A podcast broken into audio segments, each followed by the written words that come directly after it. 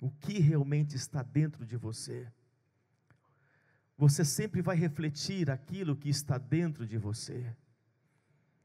É tão interessante desde o início de tudo. Deus tirou de dentro de si o primeiro homem.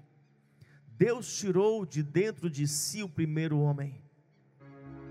E Deus tira de dentro do homem a sua sucessão, a sua herança, que seria a esposa.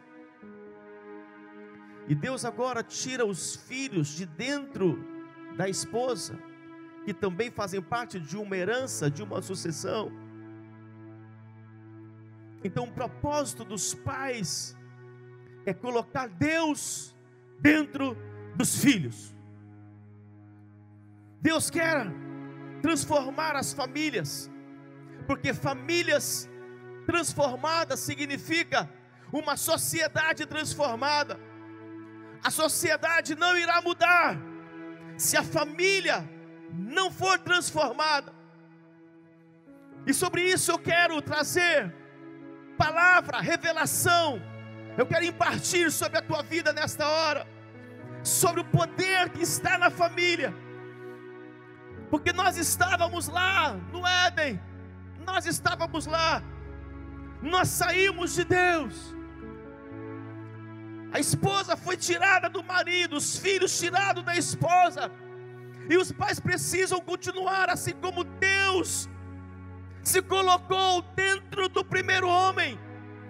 Nós também, como pais, precisamos continuar colocando Deus dentro dos filhos.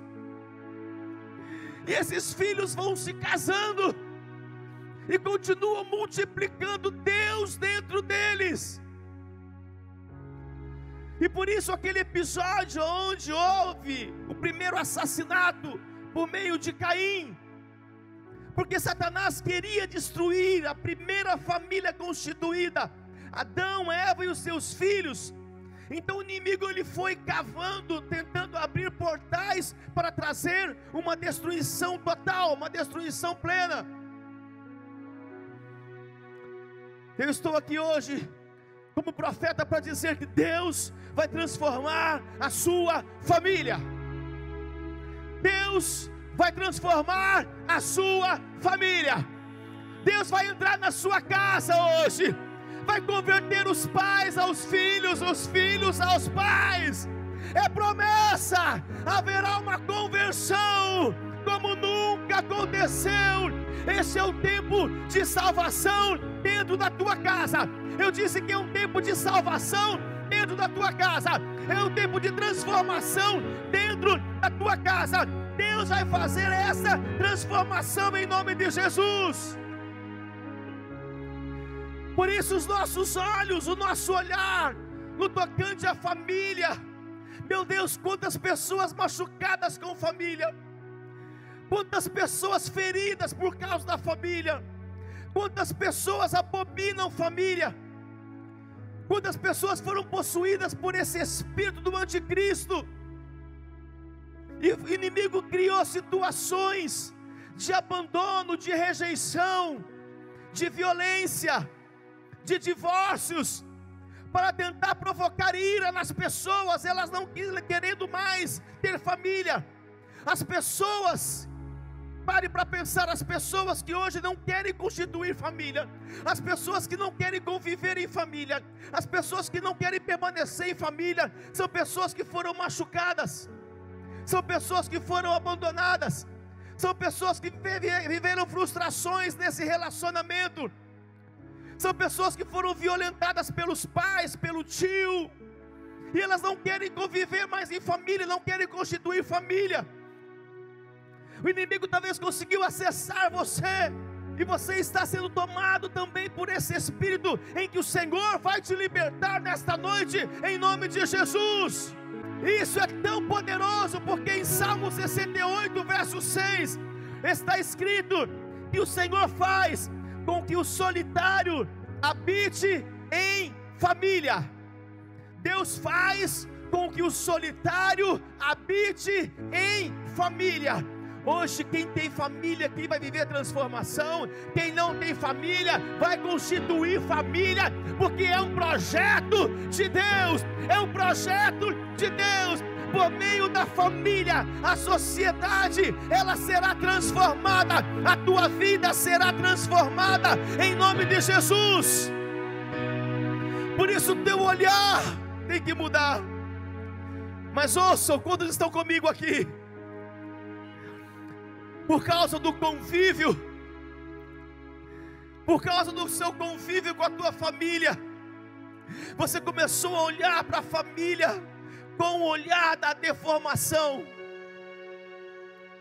e esse olhar começou a trazer para você muitas inseguranças, esse olhar começou a trazer para você o sentimento de que Família não serve, por quê? Porque você está olhando com o olhar da mágoa, você está olhando com o olhar da rejeição, você está olhando com o olhar do abandono.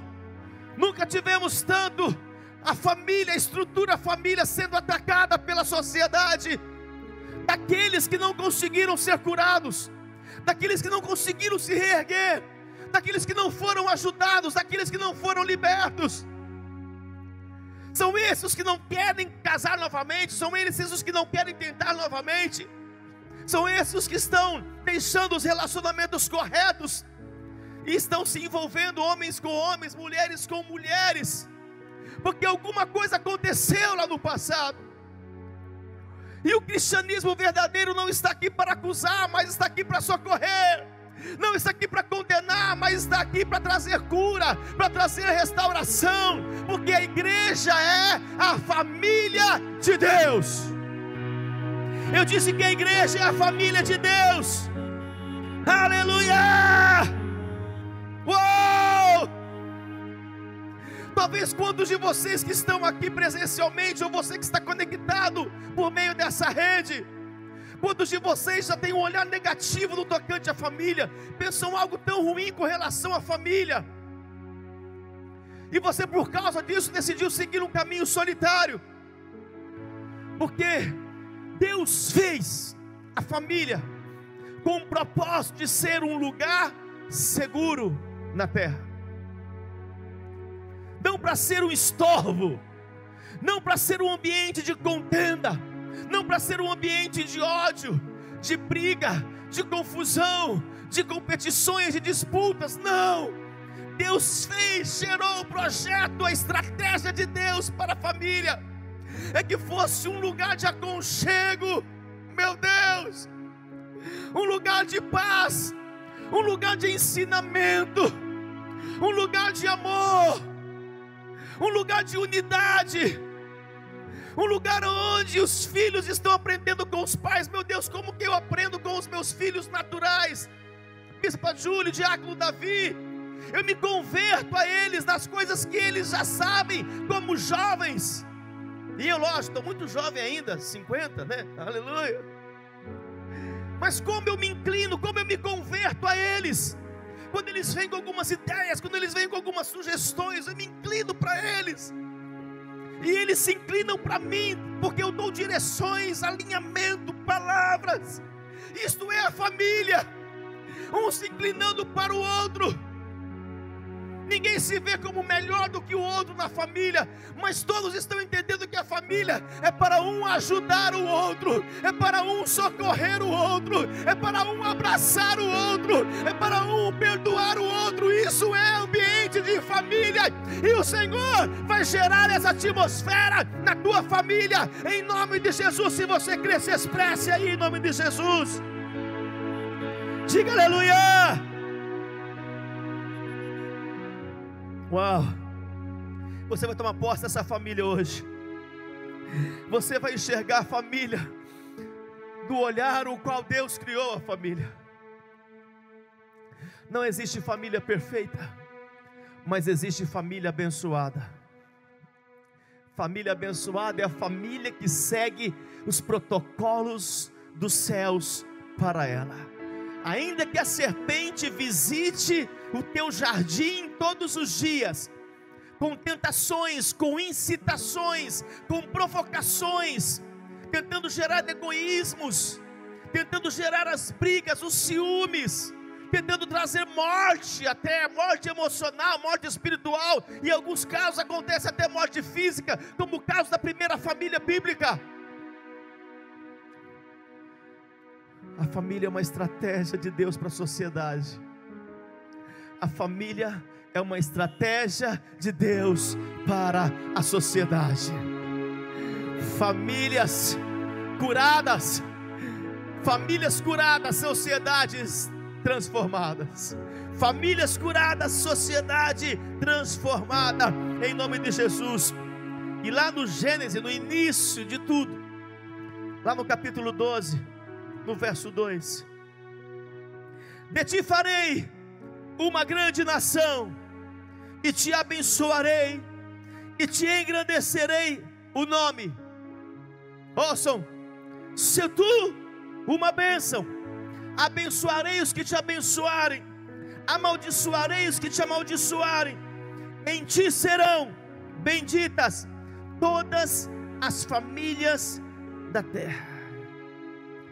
Deus entrega agora para Abraão uma família, porque a família é uma herança de Deus, assim como os filhos são presentes nupciais de Deus. Quando você casa, Deus te dá de presente o sexo para que venham os filhos como herança.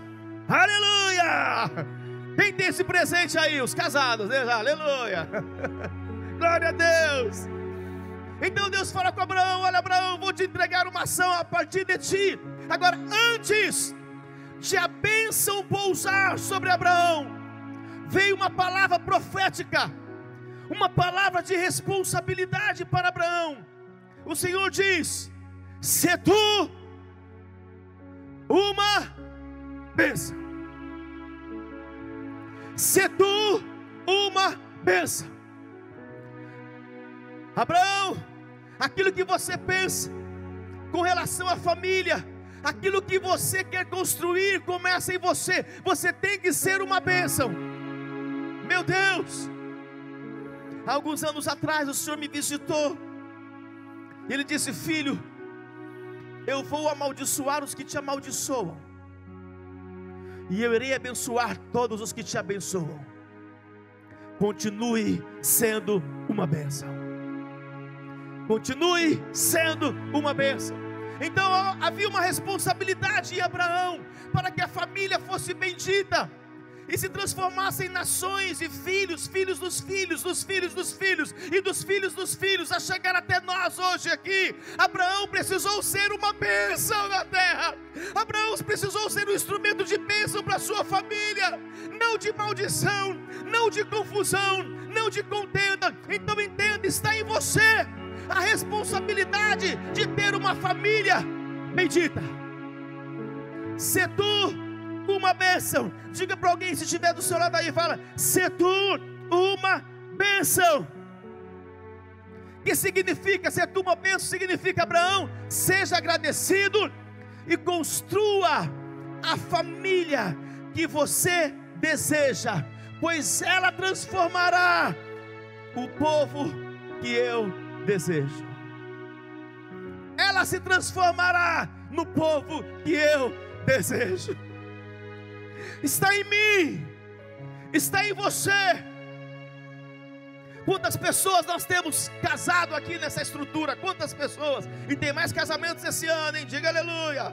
Aleluia. Quem vai casar aí, diga glória a Deus. O Senhor diz: Olha, você vai constituir uma família, então seja uma bênção. Vá com o coração agradecido. E você vai ter a família que você deseja. Para construir a sociedade que eu desejo. Começa no homem, a responsabilidade começou em Abraão. Você tem que voltar a ser uma bênção. Seja uma bênção para a tua família. Seja uma bênção por meio de orações. Seja uma bênção se humilhando, se preciso for. Seja uma bênção pedindo perdão. Seja uma bênção perdoando, liberando, liberando orações, liberando palavras, decretos, enviando ministrações, mensagens. Seja uma bênção para a tua família, seja uma bênção para os teus pais, para os teus avós, para os teus irmãos, para os teus filhos. Se tu uma bênção, seja uma bênção. Ei, o Senhor não te fez maldição, o Senhor te fez bênção. Bênção, seja uma bênção. Uau! E naquilo que você errou, peça perdão, para que você continue sendo uma bênção.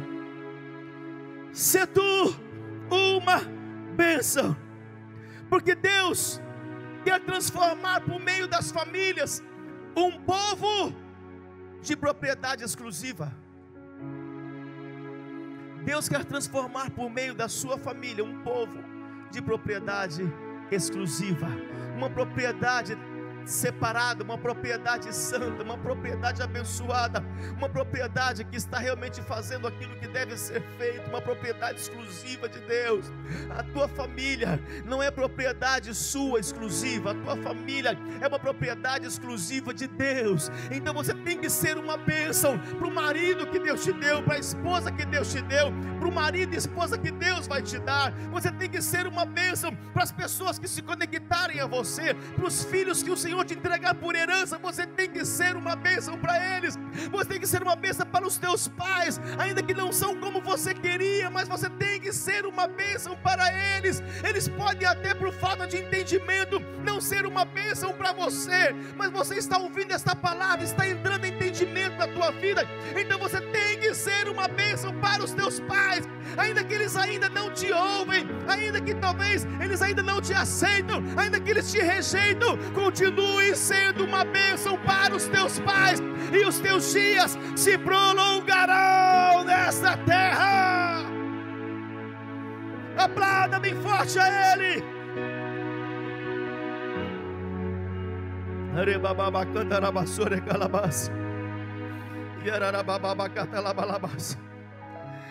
Tua família vai ser salva Seja uma bênção, se você for uma bênção, um portal de Deus para sua família, um canal de Deus para tua família, ainda que seja no último segundo de vida, Deus, por amor a você, vai visitar, salvar. O Espírito de Deus vai entrar na tua família e eles vão se converter a Jesus Cristo, ainda que no último instante de vida, porque você foi um portal dos céus, como está em Atos.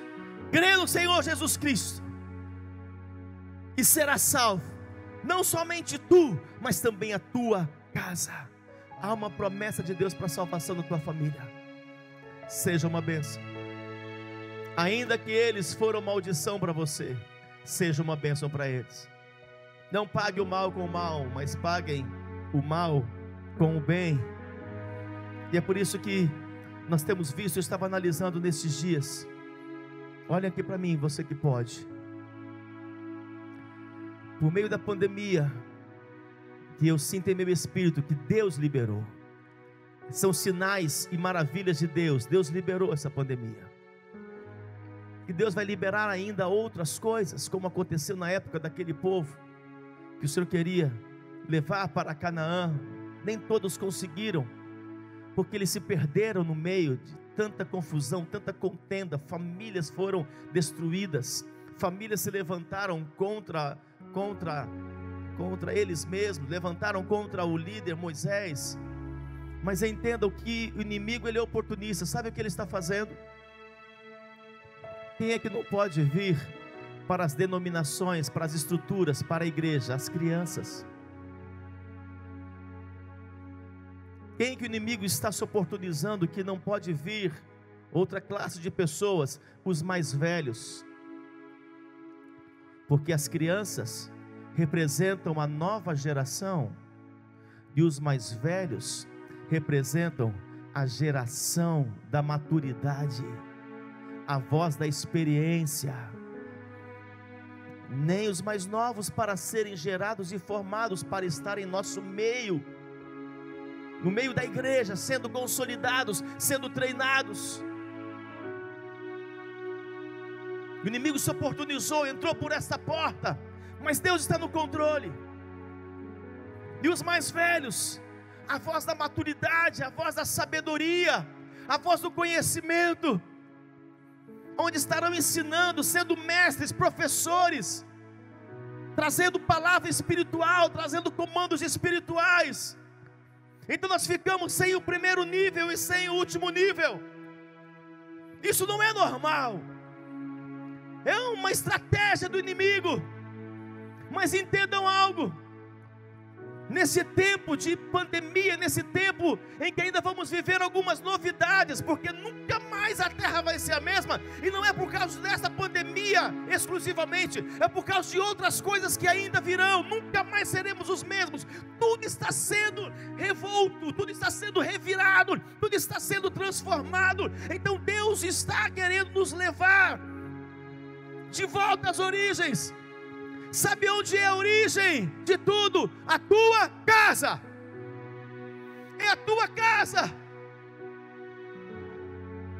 Nós precisamos voltar a congregar, precisamos voltar a trazer, orar para trazer de volta nossas crianças. Tem alguém aqui ouvindo? A igreja precisa voltar a orar para trazer de volta a maturidade, a voz dos mais maduros, dos mais velhos. Nós precisamos orar. Não pode ficar como está. Não pode. Não pode.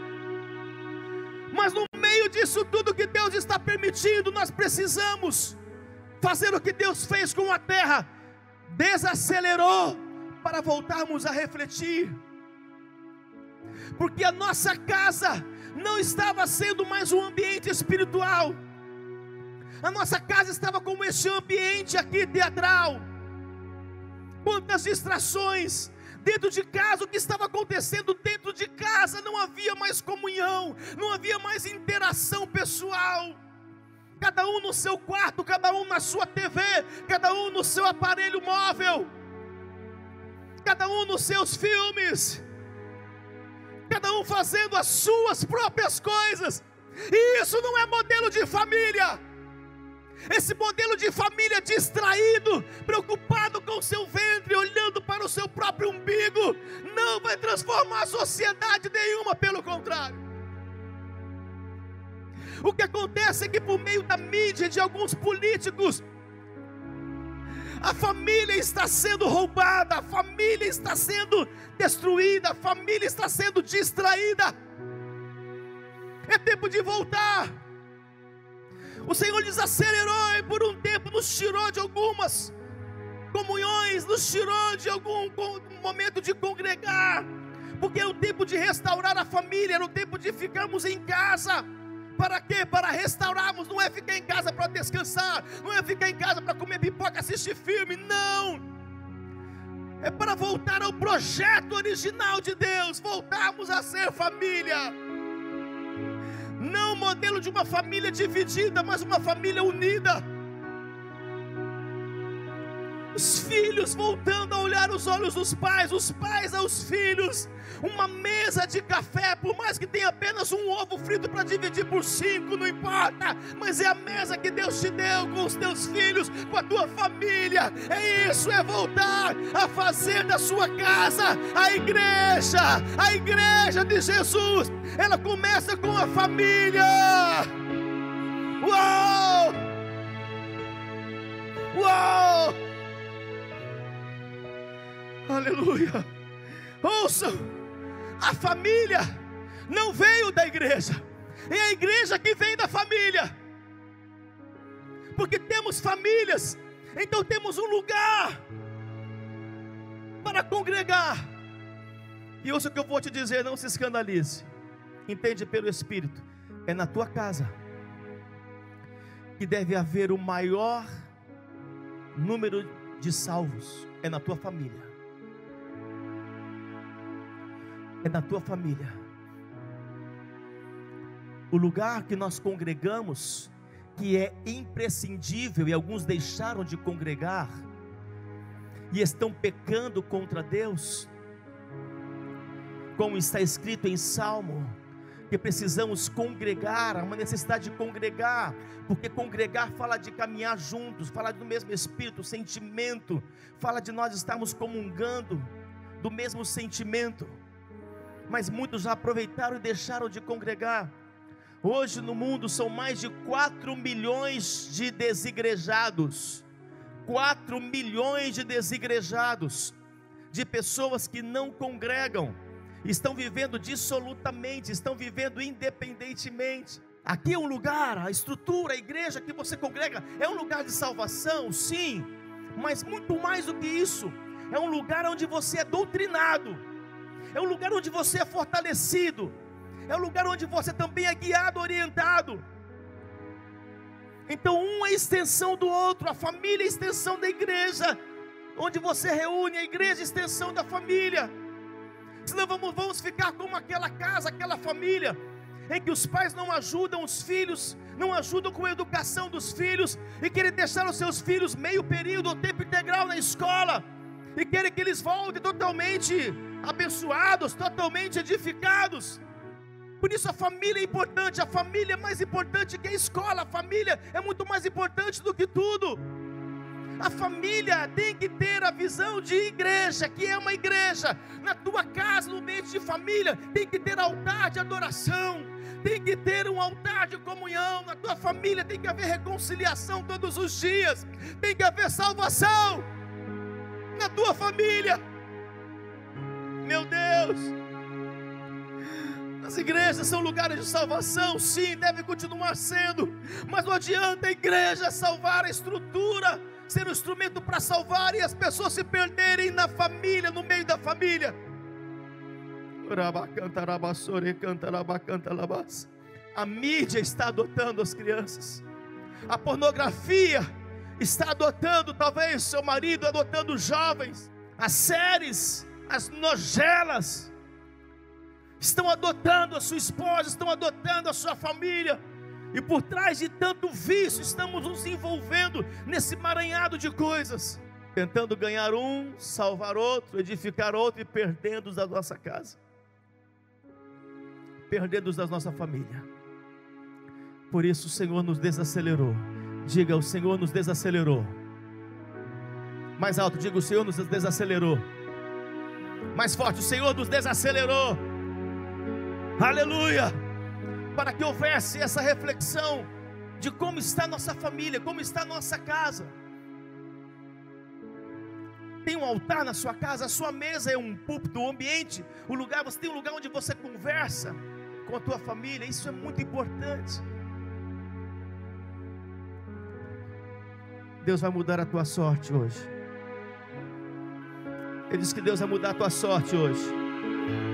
Deus vai mudar a tua sorte hoje. Olha o que está escrito em Jeremias 6,16. Assim diz o Senhor: Ponde-vos à margem do caminho e veja, perguntai pelas veredas antigas, qual é o bom caminho, andai por ele e achareis descanso para a vossa alma. Mas eles dizem: não andaremos. Esse texto fala das veredas antigas, Deus está por meio do Espírito Santo nos levando às veredas antigas, como era antes. Haviam sim os lugares de reuniões em Israel, havia as sinagogas, os lugares onde eles se reuniam, sim existia, mas sabe onde eles eram mais fortalecidos também? Dentro das suas casas. A igreja de Atos embora congregava, ouça, olha como que era uma igreja forte, uma igreja de sinais e milagres, uma igreja empoderada, porque eles congregavam dia a dia, eles iam para as reuniões, não abandonavam, mas as suas casas eram a extensão da pregação do Evangelho. As suas casas, o que eles faziam eram comentários do que os apóstolos ministravam nos centros apostólicos que existiam em Jerusalém, que existia na Antioquia. Eles estavam fazendo comentários comentários, não da roupagem do outro, não da música, não das coisas negativas, não de fofoca, de mentira, de calúnias, não. Eles comentavam em suas casas e chamavam algumas pessoas para que fossem também firmadas na palavra. Meu Deus!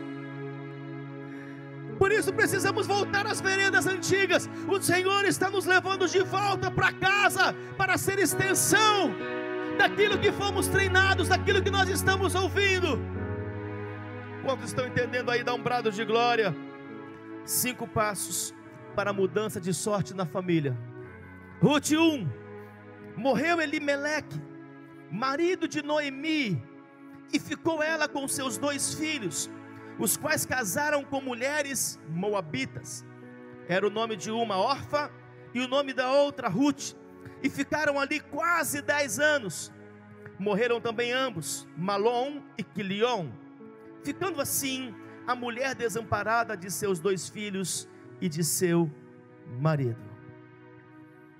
Ouve nas escrituras sagradas, entenda o que eu quero falar com vocês, é muito importante a história de uma mulher em que ela viveu desolação, viveu tragédia, viveu perdas. Ela perdeu o seu marido e alguns dias depois ela perdeu os seus dois filhos, ficando com ela apenas suas duas noras. E por isso, esta mulher que está no, relatado no livro de Ruth, os quatro capítulos de Ruth, fala daquela da história que eu quero falar com vocês aqui. Ela ficou totalmente desorientada. Houve uma revolta dentro de Noemi. E ela se levanta até contra o próprio Deus. Por que, que foi acontecer isso com ela? Perdi o meu marido. Perdi os meus dois filhos fiquei com as minhas noras, mas eu queria de volta o meu marido, eu queria de volta os meus dois filhos, por que, Senhor, foi acontecer isso?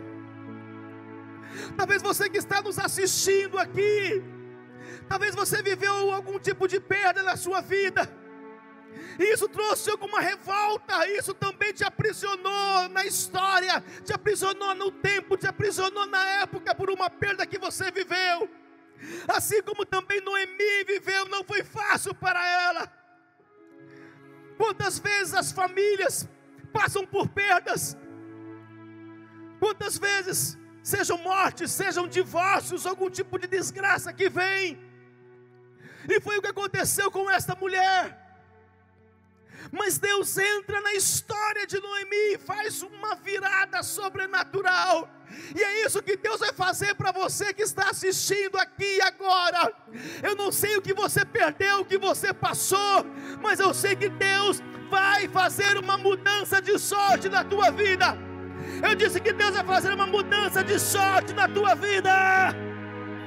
Em nome de Jesus porque tudo muda na vida de Noemi quando ela resolve entrar em aliança com Deus, quando ela resolve tomar a sua vida.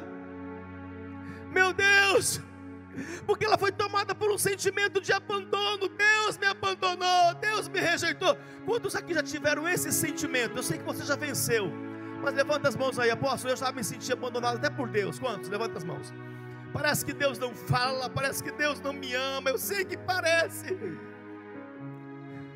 mas eu já me senti abandonado. Quantos aqui, quantos de nós, talvez que estamos aqui, já nos sentimos assim, por causa de um abandono, por causa de uma perda, talvez que veio sobre a tua vida. Mas hoje o Senhor vai te visitar poderosamente em nome de Jesus. E para que Deus mude a tua sorte, como mudou desta mulher, que perdeu o marido, perdeu os dois filhos, se sentiu abandonada, se sentiu desamparada, se sentiu solitária. Deus vai mudar a tua sorte. Sabe por que, que Deus quer mudar a tua sorte? Uau! Porque assim como foi encenado aqui, você vai descobrir que o melhor de Deus está dentro de você. Você vai tirar o que não presta e vai colocar aquilo que realmente vai te abençoar. A partir desta hora, em primeiro lugar, entenda que você tem muito mais amor em sua vida, mas por causa das perdas você não está vendo. Noemi, ela só queria o seu marido de volta. Noemi, ela só queria os seus dois filhos de volta. E ela pensou que a sua vida se resumia nisso. Muitas vezes, quando talvez você passou por um problema, passou por uma crise, passou por uma perda, passou por uma, uma dificuldade, algo muito difícil, você pensa que só aquilo que te abençoa, só aquilo que vai ser um portal para você, só aquilo que vai dar vitória para você, e você fica pegado apenas a uma coisa. Deus tinha uma Ruth para uma Noemi. Deus tinha uma Ruth para uma Noemi. Deus tem uma estratégia nova para você. Deus tem algo novo para você. Oh, o que você perdeu, ainda que não seja do jeito que você queria, mas do jeito que Deus quer. Deus tem algo novo para entregar para você. Por isso você não pode ficar mais preso às coisas do passado. Por mais que trouxeram dores, você tem que entender que há muito mais amor sobre a tua vida. Não apenas o marido de Noemi, não apenas os filhos de Noemi amava, mas tinha uma nora chamada Ruth que amava tanto quanto. Há alguém que está ao teu lado que te ama e precisa do teu amor. Às vezes, quando pessoas passam por perdas, elas esquecem que elas precisam continuar, porque tem pessoas que ainda dependem dela, tem pessoas que ainda a amam, tem pessoas que ainda dependem de você, você que passou por uma perda, você que passou por uma situação difícil, você que perdeu alguma coisa, há alguém que te ama, há alguém que te ama, não acabou só acaba quando Deus fala que acabou, não é quando você fala que acabou, não acaba quando as circunstâncias dizem que não, quando Deus tem um sim. Deus tem o sim, Deus tem o amém, e Deus está continuando a tua história, a tua trajetória. Deus tem algo para a sua vida. Deus tem algo que está colocando alguém perto de você. Deus está colocando alguém ao seu lado, alguém que te ama também. Dá um brado de glória aí. Oh! Diga glória a Deus. Diga aleluia. Diga amém. Em segundo lugar, aceite as alianças que Deus está te reconectando. Isso está em Gênesis 28, a partir do verso de número 12. Naquele episódio onde Jacó faz uma aliança com Deus, porque Deus tinha uma aliança com Jacó, mas Jacó não tinha uma aliança com Deus. Ouça, eu sinto o Espírito dizer que Deus está trazendo para você pessoas de aliança. Renove as suas alianças. Escolha pessoas, faça alianças novas. Esse é um tempo de novas alianças. Esse é um tempo de selecionar as alianças. Deus levantou uma Ruth para que entrasse em aliança com Noemi. Ouça, foi essa aliança que Deus trouxe. Embora no início Noemi não entendeu, os meus filhos, eu quero os meus filhos, eu quero os meus filhos de volta, eu quero meu marido de volta, eu quero isso, eu quero isso. Quantas muitas vezes nós insistimos, eu quero, eu quero, eu quero, eu quero, eu quero, e Deus diz: acabou, eu tenho algo novo, eu tenho uma aliança nova, eu tenho coisas novas.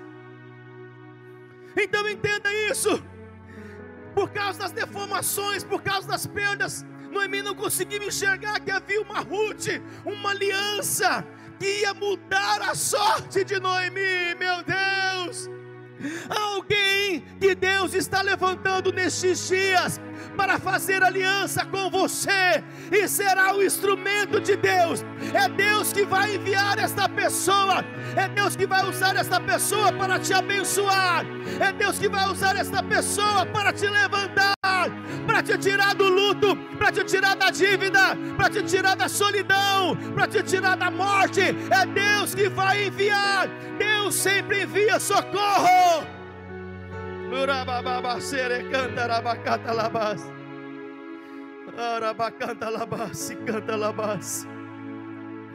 Então não divida a sua casa.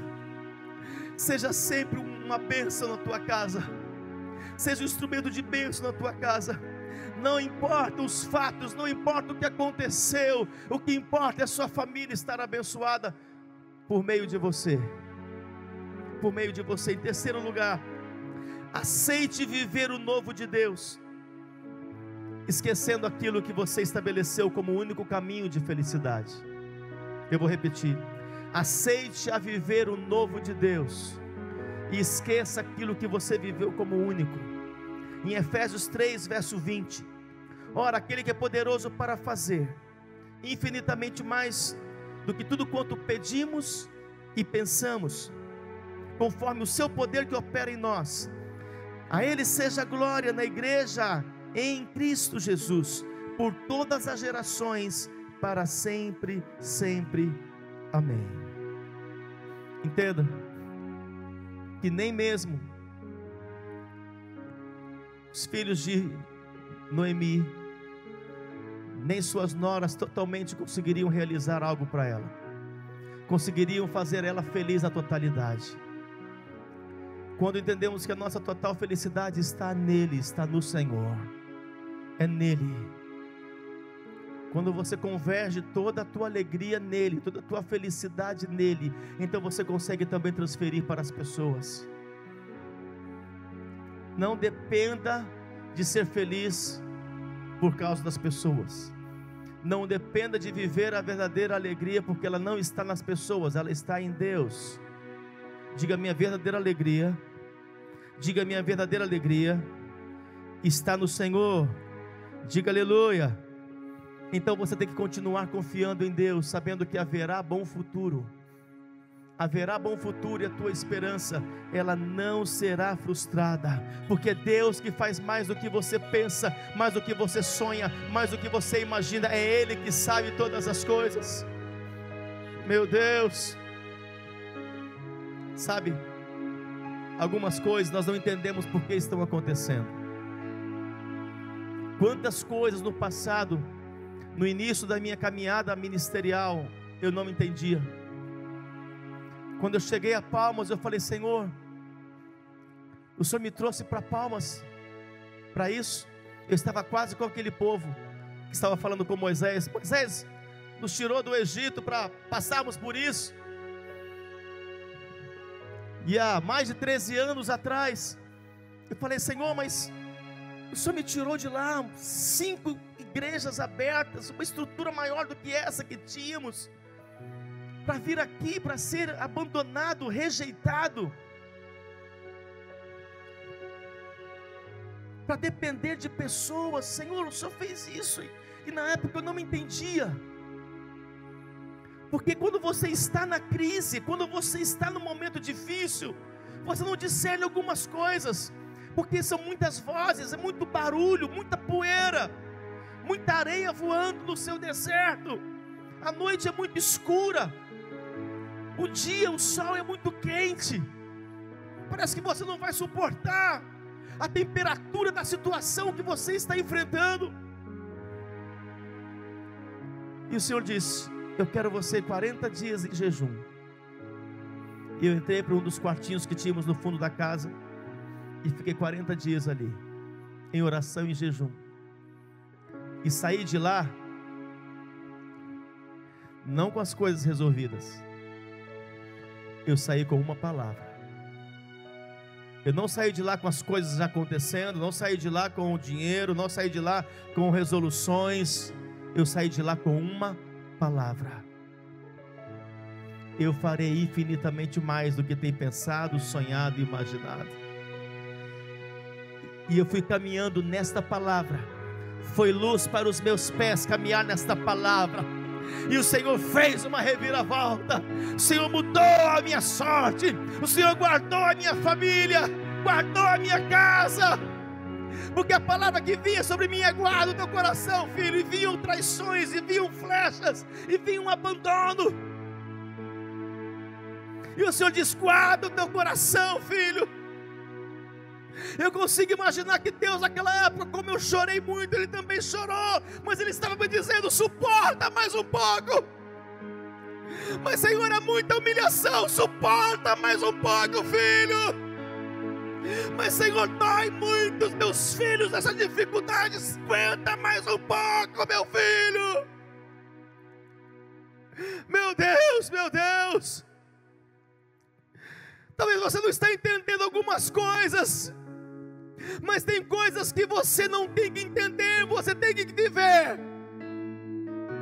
Algumas coisas Deus vai te explicar depois. E algumas, por soberania, Ele nem vai explicar, mas você vai viver a bênção que Ele tem para você. Não queira ficar entendendo algumas coisas, mas viva, viva na palavra, viva na palavra. O Senhor tem para fazer infinitamente muito mais do que você pensa, sonha ou imagina. Ele tem poder para isso ainda que não entenda a crise, ainda que você não entenda esse abandono, esse problema na família, o que você passou, você que foi violentado, estuprado pela família, você que foi jogado fora, abandonado.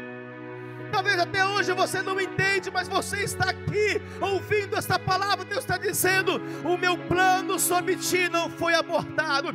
Talvez o teu pai abortou, talvez tua mãe abortou, teus projetos te rejeitou, mas o Senhor diz: Eu não te rejeito, filho. Eu não te rejeito, filha. Eu estou contigo e eu vou fazer infinitamente mais do que você sonhou, do que você pensa ou do que você imaginou na sua vida.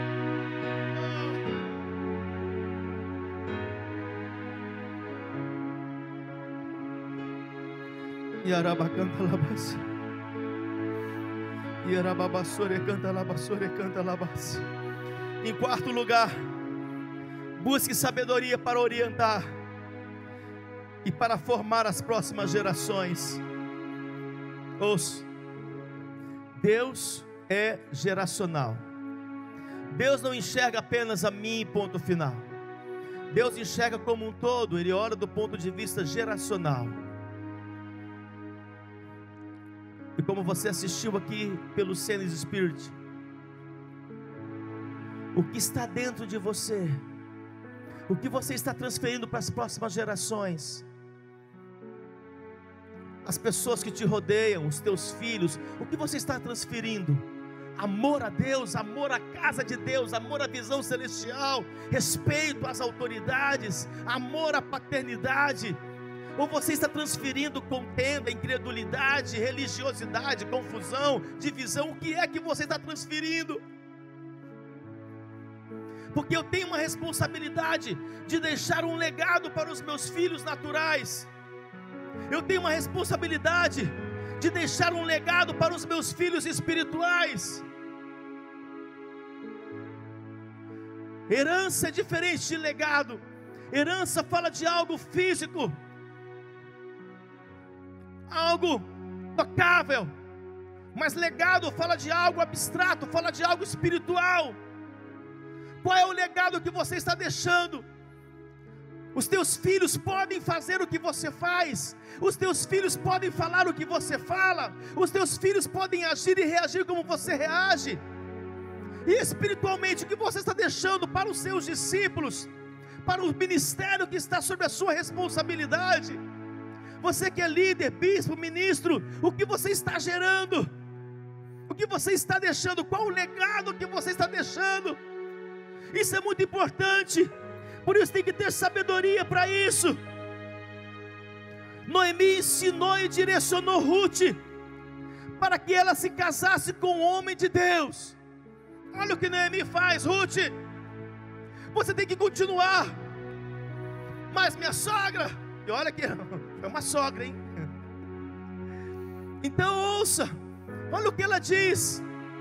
Ruth não acabou, ela depois que ela é vivificada, depois que Noemi é curada, naquele ambiente que ela começou a fazer as coisas certas, em que ela entendeu, percebeu que ela não tinha morrido e não podia morrer com aquilo que morreu. Ela agora pode deixar um legado, ela disse: Ruth, eu sei que você também perdeu seu marido, mas agora você tem que se casar novamente, e você tem que buscar um homem de Deus, Ruth. um resgatador, um homem espiritual, um homem de destino, um homem que ama o nosso Deus, um homem que ama o Senhor, Ruth. Você tem que casar com esse homem. Olha o legado que Noemi deixou para Ruth, meu Deus, como foi forte e poderosa as palavras de Noemi para Ruth, sua nora. Ruth não foi embora, Orfa foi embora, disse: Olha, me dá as coisas que eu vou embora. Eu não tenho ligação com você, Noemi. Meu marido morreu, era teu filho, mas acabou. Mas Ruth foi fiel. Ruth entendeu o que era família, continuou a ligação e foi ministrada, foi abençoada por Noemi, por uma palavra de destino. Suas palavras são muito importantes. Quantos conselhos muitas crianças, muitos filhos de forma errada estão recebendo? Quantos filhos espirituais lá fora recebendo conselhos errados? Larga tudo, abandona tudo, vai embora, foge, some. O que você está deixando de legado? As pessoas que te rodeiam, os discípulos, os filhos espirituais, os filhos naturais, estão seguindo um comando teu, estão seguindo uma palavra tua, mas Noemi, ela tinha esta graça de família, e por isso Deus enviou um Boaz para Ruth, aleluia, diga glória a Deus. Por último, Ruth 1,19, volte para Belém, volte para Belém, se você puder, fique em pé comigo agora.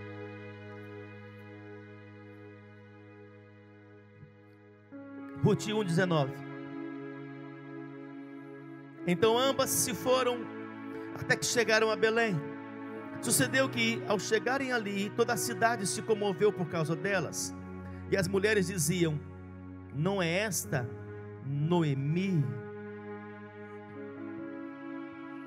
Noemi fazia parte do povo de Israel, mas estava numa cidade idólatra, numa cidade promíscua ela estava morando em Moabe.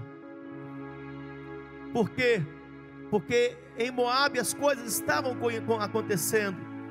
Ela foi para Moabe nesse contexto para fugir da fome que existia em Belém.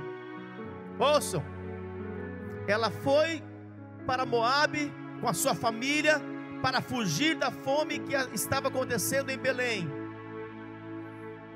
E mesmo assim, foi lá onde ela achou que era o lugar certo, onde ela pensou que era o lugar da tua família, foi lá que ela perdeu seu marido, perdeu seus dois filhos, e agora, por um entendimento espiritual, ela volta para sua terra, ela volta para o lugar onde ela abandonou, ela volta para Belém. E olha aqui para mim, quantos estão ouvindo, diga aleluia aí. A palavra Belém significa casa do pão. E em Belém estava sem pão, sem alimento, estava em crise, estava em pandemia, não tinha alimento, mas a palavra Belém significa casa do pão. E foi lá onde Jesus nasceu, porque Ele é o pão que nos alimenta. Noemi volta para o lugar onde ela não deveria ter saído saiu por medo, saiu por inseguranças, saiu por uma vontade humana. Vamos embora dessa cidade. Eu já vi muitas pessoas indo embora de palmas por causa do sol quente, por causa da temperatura, porque a porta não havia ainda sido aberta. Mas também nem perseveraram no nível que deveria perseverar, porque se perseverasse, a porta iria abrir. O lugar de destino é o lugar da luta. O lugar de destino é o lugar da batalha. Uou! E ela volta para Belém. E ali ela agora vive ela. Ela continua com Ruth. E se tornou uma filha. Olha aqui para mim. Porque Noemi começou a ter as atitudes certas. Ela não ficou apegada, eu quero, eu quero, eu quero, eu quero. O Senhor falou: Noemi, acabou, passou, eu tenho coisas novas para você. Deus levanta uma Ruth. Deus tem uma Ruth para você. Uma Ruth que será leal, que será fiel, que será aliança, que será instrumento de bênção para você. Naquela época, perder os homens, e ela, Noemi perdeu o marido e os dois filhos, era perder a construção, era perder o dinheiro, era perder o esteio. E agora, ela mantém a sua aliança, recebe a aliança de Ruth, a sua nora, a recebe como filha, libera uma palavra de amor sobre Ruth, para Ruth se casar com o homem de Deus, e aquela palavra abriu um destino para Ruth. Ruth encontra um Boaz, que significa resgatador, e Boaz tinha posses, Boaz tinha fazenda, e agora Noemi não ganha apenas uma nora como filha, Ruth, mas ganha agora um Boaz como filho. E não passa mais necessidades, e não passa mais crises. Ela foi suprida, meu Deus. Deus está falando com pessoas aqui. Há uma nova história que o Pai quer escrever para você. Deixa Ele escrever uma nova história para você. Deixa Ele escrever uma nova história para tua família. Quem tem família, o Senhor quer restaurar hoje. Quem não tem família, o Senhor quer que você construa uma nova família. O Senhor quer que você recomece uma nova história. Uma nova história. Se desconecte desse passado, se desligue desse passado, que você perdeu um casamento, que perdeu um filho, que perdeu um marido, que perdeu uma esposa, que perdeu alguma coisa. Ele sempre tem um novo plano para você. Ele sempre tem uma nova estratégia para você.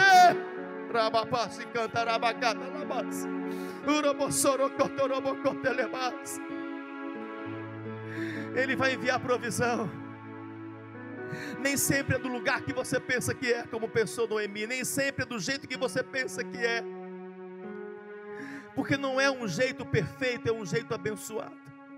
Não é a família perfeita, é uma família abençoada.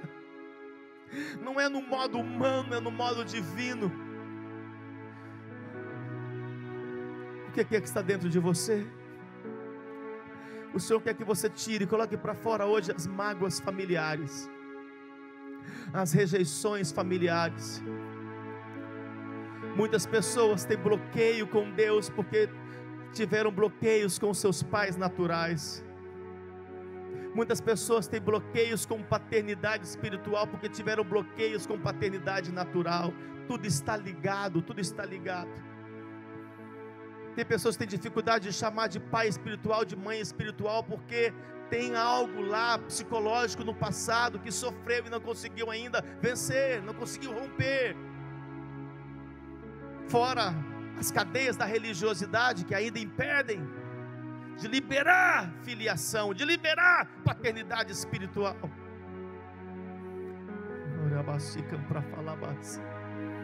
Você é fruto do que você viveu e se você receber cura hoje, você será fruto desta cura. Você será fruto desta libertação. A palavra-chave para você é: ser tu uma bênção. Ser tu uma bênção. Aos que passam por você, aos que te rodeiam, porque você vai colher tudo aquilo que você liberar sobre essas pessoas.